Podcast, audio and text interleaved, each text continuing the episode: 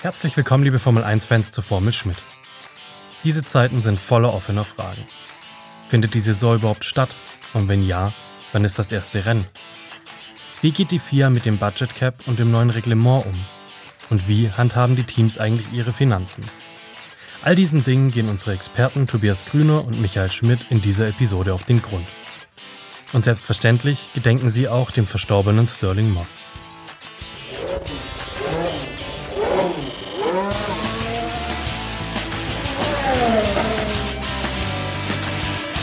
Hallo Motorsportfreunde, herzlich willkommen zu einer neuen Folge von Formel Schmidt. Wir wollen Sie natürlich auch in der Corona-Krise über die neuesten Entwicklungen in der Königsklasse informieren. Mein Name ist Tobias Grüner, mit dabei ist natürlich wieder unser Experte Michael Schmidt. Und Schmidti, seit dem letzten Video ist wieder ein Rennen abgesagt worden. Diesmal hat es Kanada getroffen, es ist verschoben worden. Aber wie groß sind die Chancen, dass es wirklich dieses Jahr noch stattfindet? Na, ich glaube, gerade die Übersee Grand Prix, da wird es unheimlich schwierig, die noch in den Kalender zu flicken.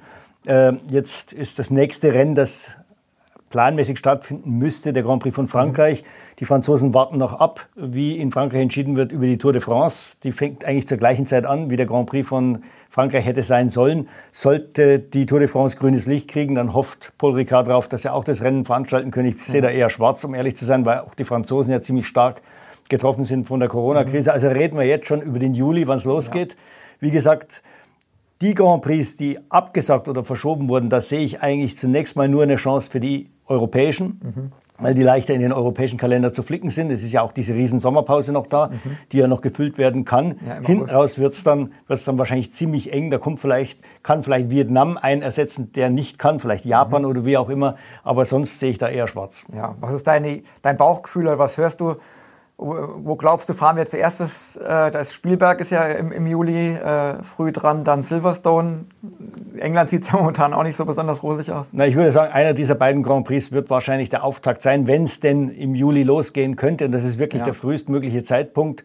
Äh, dann muss man schauen, in welchem Format, ob zwei Tage, ob ein, ein Doppelschlag. Mhm. Ähm, Frankreich hat auch schon angeboten, es dann später wieder reinzukommen, also vielleicht dann statt Silverstone, wenn Silverstone nicht könnte. Also ich glaube, da ist es noch ziemlich offen und die FIA hat sich ja das Recht herausgenommen, den Kalender so zu gestalten, wie sie wollen. Sie müssen nicht mal mehr die Teams fragen. Ja. Es kann also durchaus sein, dass diese ersten sechs, fünf, sechs europäischen Rennen ein bisschen durcheinandergewirbelt werden, je nachdem, wie weit die Corona-Krise in den jeweiligen Ländern ist. Ja, und was hörst du von den Teams? Was befürchten die? Wie, wie, wie wenig Rennen könnte es geben? Ich glaube, Ross Braun hat ja gesagt, acht sollten wir mindestens haben dieses Jahr? Ja, ich glaube, bei den Teams ist, herrscht so ein bisschen Pessimismus vor. Äh, die rechnen schon mit dem Schlimmsten. Das mhm. Allerschlimmste wäre natürlich gar keine Rennen. Das, das wäre wirklich ziemlich übel. Da müsste auch in einigen anderen Punkten im Reglement nachgebessert werden. Also ich glaube, die Teams rechnen eher bestenfalls mit 15. Es gibt ja, ja. jetzt schon so, so, so, einen Geheimplan, wie das aussehen könnte. Das würde dann eben in Österreich beginnen, ja. dann äh, äh England, Frankreich mit eingeflickt, dann hinten raus ein Dreierpack äh, Holland, Belgien, Italien. Schrägstrich Spanien, je nachdem, wer eben äh, da zur Verfügung steht. Ja. Äh, es war auch die Rede von Rennen ohne Publikum, also Geisterrennen. Ja. Aber Holland hat ja schon gesagt, bei uns kommt das nicht in Frage. Es ist klar, das Comeback in Sandford vor leeren Rängen, das, das würde diesen, diesen ganzen diesen ganzen Effekt, den dieses Rennen hätte erzielen ja. sollen, völlig zunichte machen. Ja. Und dann am Ende raus, äh, Abu Dhabi ist das Saisonfinale, äh, Anfang Dezember sollte es ja stattfinden. Ähm, findet es da statt? Wird es später? Es gibt ja auch, gab ja auch Diskussionen, bis 2021 zu fahren. Wie sieht es da momentan aus? Ja, ich habe mich letzte Woche mit Jean Todt darüber unterhalten. Er sagt, von der FIA aus wäre es kein Problem, die Saison bis 2021 äh, zu ziehen, also bis in den Januar hinein.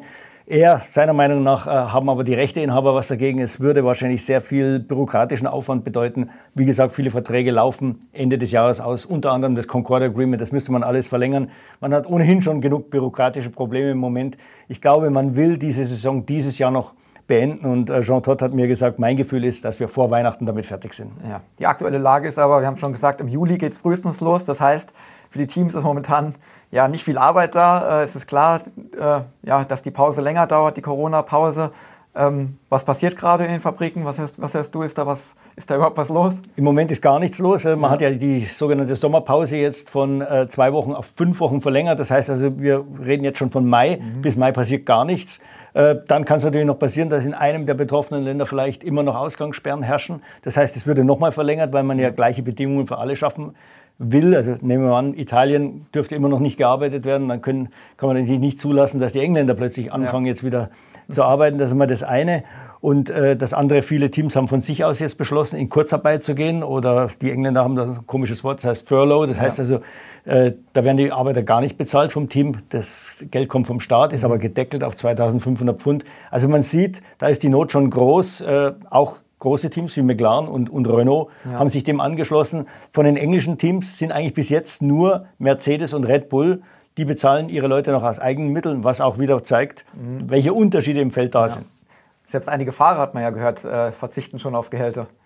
Ähm, ist es sinnvoll? Ist es, ist es notwendig? Ja, ich finde schon, also schon allein äh, aus symbolischen Gründen. Man kann jetzt nicht sagen, also die Mechaniker oder die Ingenieure verdienen jetzt maximal 2500 Pfund und als Fahrer stellt man sich hin der ja keine Rennen im Moment fährt und sagt, ich bestehe jetzt auf meinem Gehalt. Im Moment sind es eben, wie gesagt, diese vier oder fünf Teams, die Kurzarbeit angemeldet haben, ähm, wo die Fahrer von sich aus gesagt haben, wir verzichten auf, ich glaube 20 Prozent ist im Fall von ja. Williams.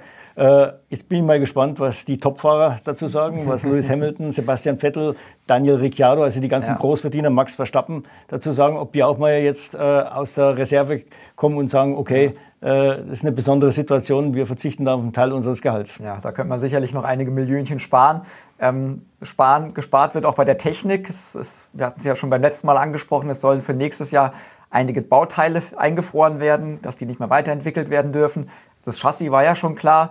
Ähm, über andere Teile gab es noch Diskussionen. Wie, wie sieht es da momentan aus? Was ist der Stand? Ja, es gibt eine weiter? Liste von 20 Komponenten, mhm. die da draufkommen. Und jetzt äh, verhandelt man gerade, ähm, wie man ähm, das jetzt regelt, weil einige Teams sagen, wir wollen nicht alle 20 Komponenten äh, homologieren, wir wollen einen Freiraum in gewissen Bereichen haben. Man spricht jetzt über zwei kleine Komponenten oder eine große Komponente, die jeder individuell wählen kann, mhm. die ja dann freigestellt ist. Das würde zum Beispiel heißen, wahrscheinlich Red Bull würde sagen, das Getriebegehäuse und die Hinterradaufhängung sollten frei sein, weil wir, die wollen ein schmaleres Getriebe nächstes Jahr bauen.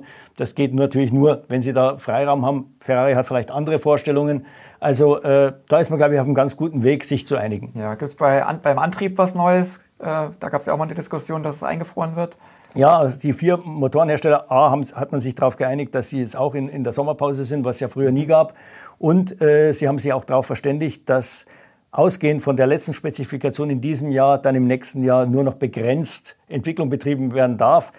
Das soll so ähnlich laufen äh, wie dieses Tokensystem, was wir am Anfang der Hybrid-Ära hatten. Mhm. Das war aber viel zu kompliziert. Also diesmal soll es ein bisschen einfacher sein, sodass jeder durchblickt. Ja, ähm, wie sieht es aus mit dem Thema Budget Cap? Ähm, Budgetübergrenze war ja ein großes Streitthema auch in den letzten Wochen.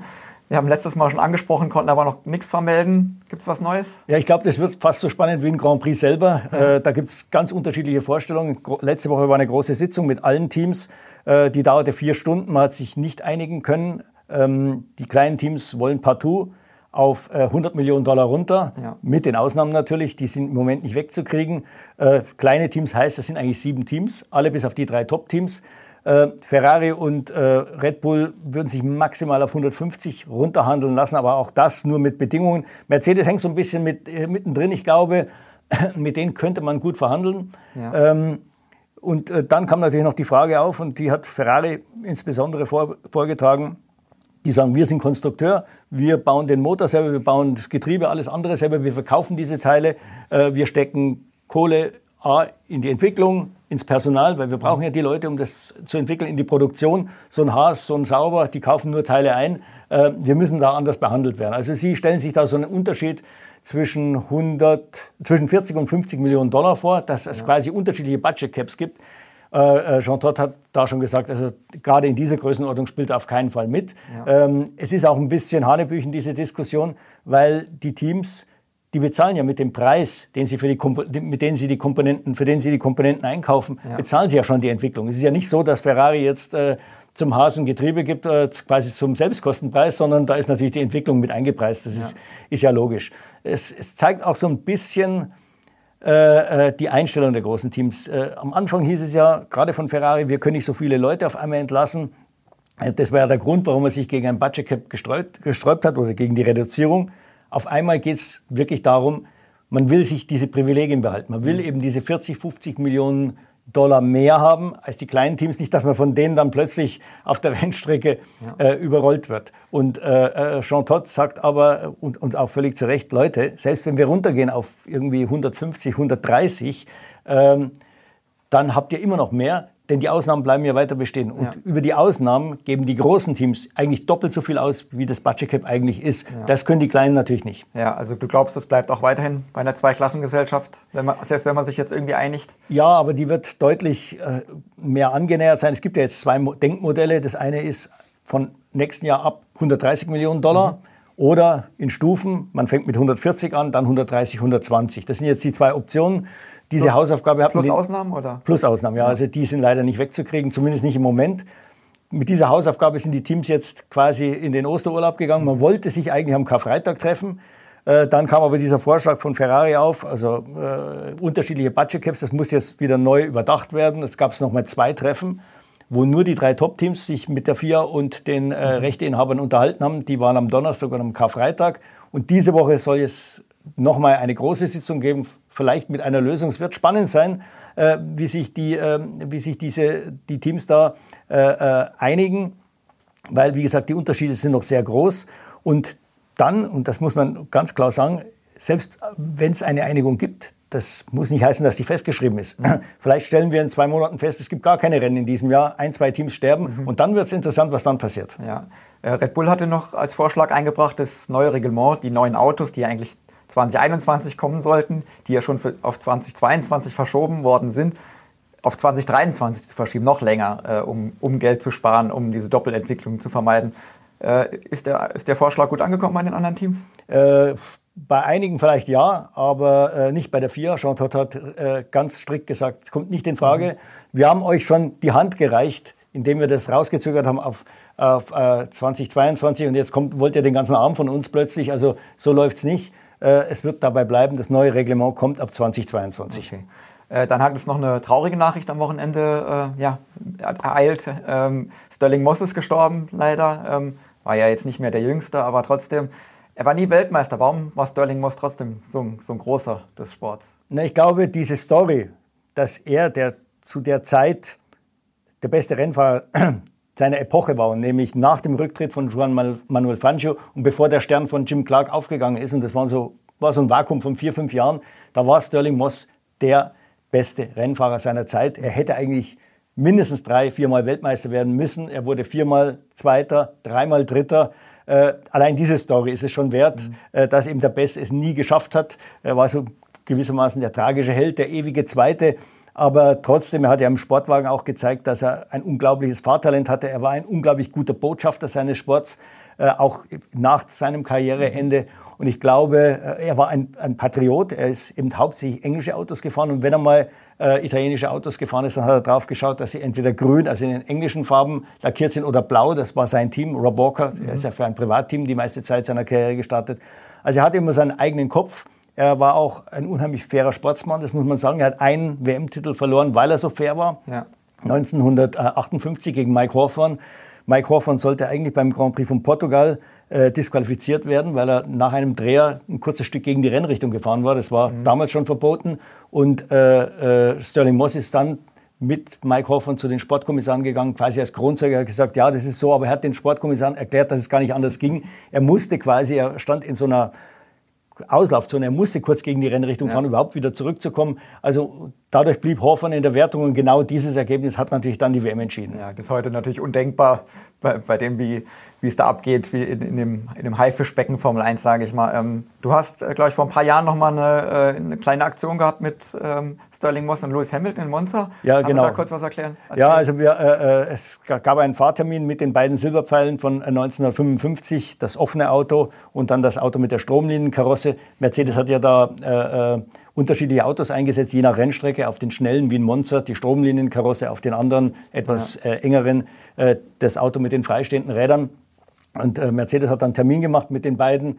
Äh, Sterling Moss war damals schon, also es war 2015, vor fünf Jahren, ein bisschen schlecht zu Fuß. Er ist ja mal, glaube ich, 2010 in seinen eigenen Aufzugsschacht gestürzt, hat sich da die Beine gebrochen und äh, er ging seitdem mit dem Stock und hat ein bisschen Probleme in die Autos zu kommen. Er hat dann das Auto mit der Stromlinienkarosse gewählt. Da kam er leichter rein. Mhm. Über die Verkleidung konnte er da leichter in den Sitz äh, äh, gleiten, während dann äh, Louis im, im, ähm, im Grand Prix-Auto gesessen ist, sagen wir mal so, mit den freistehenden Rädern. Und sie sind damals über die, über die äh, Steilwand gefahren mhm. in Monza, die gerade wieder frisch asphaltiert war, oder sagen wir eigentlich die Betonplatten wurden da frisch verlegt. Und es war ein unglaubliches Erlebnis. Äh, wir hatten dann vorher ein Briefing und äh, es war so, war auch noch Fernsehen dabei und man hat dann also ausgemacht, es wird zwei Runden gefahren.